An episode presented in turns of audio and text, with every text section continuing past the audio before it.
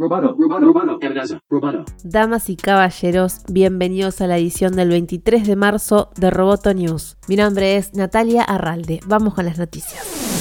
En Japón, un incendio en uno de los mayores fabricantes de chips automotrices golpeó directamente la producción de vehículos en toda la industria que ya sufre de la escasez de semiconductores. Renesas Electronic Corp confirmó que el accidente causó daños en algunos de sus equipos y detuvo la producción en la planta afectada. El hecho representa un nuevo golpe para los fabricantes de automóviles que ya han tenido que reducir su producción y están perdiendo miles de millones de dólares en ventas debido a la escasez de chips. El colapso de la red eléctrica de Texas este año ya había empeorado la situación. Obligó a NXP Semiconductor, el mayor fabricante de chips, a dejar inactivas sus dos plantas en el estado y a Samsung a detener la producción en Austin. La japonesa Renesas fabrica una variedad de chips que se utilizan en vehículos, incluidos sensores, componentes que administran la energía y baterías y partes que alimentan las pantallas del tablero. La compañía japonesa es una de las mayores fabricantes de silicio automotriz y entre sus principales clientes está Toyota.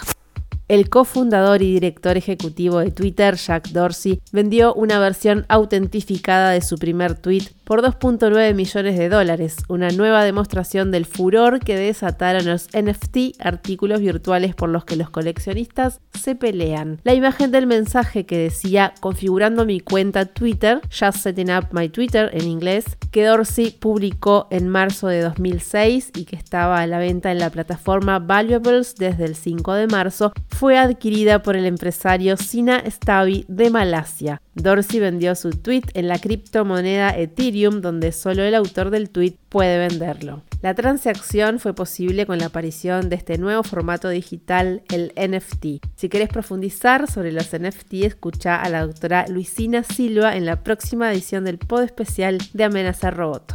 Un NFT en inglés quiere decir non-fungible tokens, así que son tokens no fungibles en español, lo cual son activos digitales, son productos digitales que representan una propiedad única.